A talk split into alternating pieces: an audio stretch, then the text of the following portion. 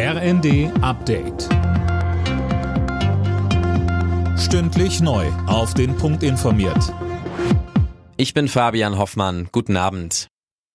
Auch in der kommenden Woche wird wieder gestreikt, und zwar im öffentlichen Nahverkehr. Betroffen davon sind alle Bundesländer außer Bayern.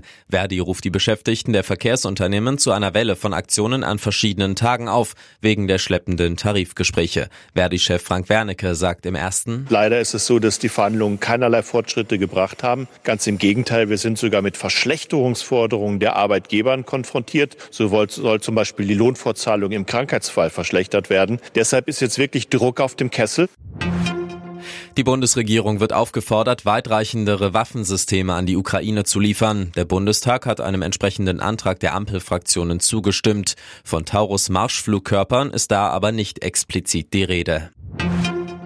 Großfeuer in Valencia. In der spanischen Küstenmetropole ist ein 14-stöckiges Wohnhaus in Flammen aufgegangen. Dabei wurden mindestens 14 Menschen verletzt. Das Feuer war im vierten Stock ausgebrochen und hatte sich rasend schnell aufs gesamte Gebäude mit rund 140 Wohnungen ausgebreitet. Augenzeugen sprechen von einer riesigen Fackel.